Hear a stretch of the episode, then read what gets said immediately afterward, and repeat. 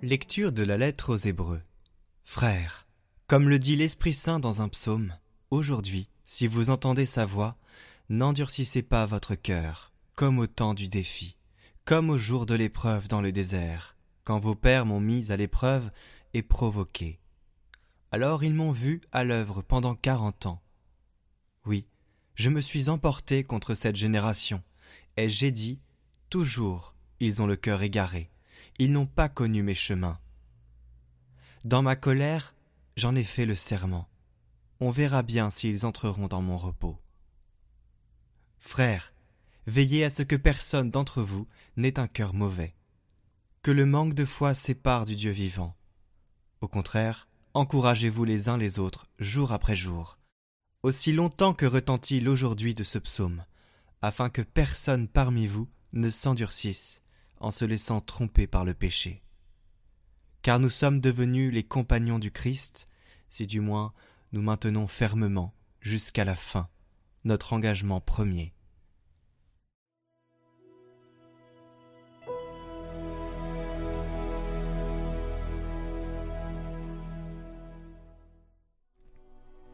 Aujourd'hui, ne fermez pas votre cœur, mais écoutez la voix du Seigneur. Entrez, inclinez-vous, prosternez-vous, adorons le Seigneur qui nous a fait. Oui, il est notre Dieu, nous sommes le peuple qu'il conduit, le troupeau guidé par sa main. Aujourd'hui écouterez-vous sa parole? Ne fermez pas votre cœur comme au désert, comme au jour de tentation et de défi, où vos pères m'ont tenté et provoqué et pourtant ils avaient vu mon exploit. Quarante ans, leur génération m'a déçu, et j'ai dit, ce peuple a le cœur égaré, il n'a pas connu mes chemins. Dans ma colère, j'en ai fait le serment, jamais ils n'entreront dans mon repos.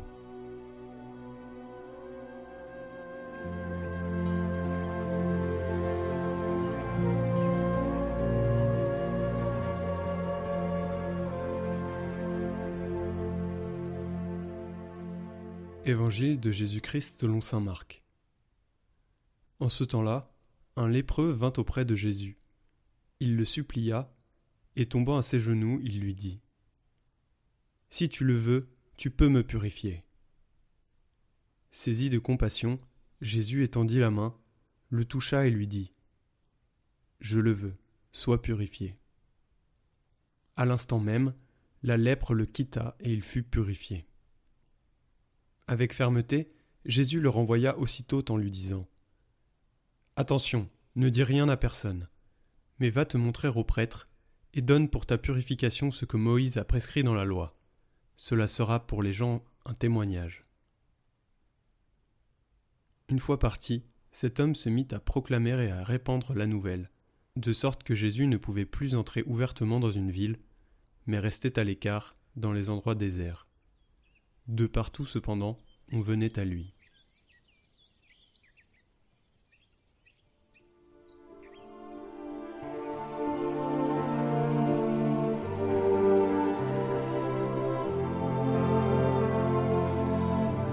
Commentaire de Saint Raban Maure, abbé bénédictin et évêque. Tu ne dois pas manquer de confiance en Dieu ni désespérer de sa miséricorde. Je ne veux pas que tu doutes ou que tu désespères de pouvoir devenir meilleur. Car même si le démon a pu te précipiter des hauteurs de la vertu dans les abîmes du mal, combien plus Dieu pourra-t-il te rappeler vers le sommet du bien, et non seulement te ramener dans l'état où tu étais avant ta chute, mais te rendre beaucoup plus heureux que tu paraissais auparavant. Ne perds pas courage je t'en supplie, et ne ferme pas tes yeux à l'espoir du bien, de peur qu'il ne t'advienne ce qui arrive à ceux qui n'aiment pas Dieu. Car ce n'est pas le grand nombre des péchés qui mènent l'âme au désespoir, mais le dédain de Dieu. C'est le propre des impies, dit le sage, de désespérer du salut et de le dédaigner, lorsqu'ils sont tombés au fond de l'abîme du péché. Toute pensée qui nous élève l'espoir de la conversion découle donc d'un manque de foi. Comme une lourde pierre attachée à notre cou, elle nous force à regarder toujours en bas, vers la terre, et, ne nous permet pas de lever les yeux vers le Seigneur. Mais celui qui a un cœur courageux et un esprit éclairé sait dégager son cou de ce poids détestable. Comme les yeux des serviteurs vers les mains de leur maître, comme les yeux d'une servante vers les mains de sa maîtresse, ainsi nos yeux vers le Seigneur notre Dieu, jusqu'à ce qu'il nous prenne en pitié.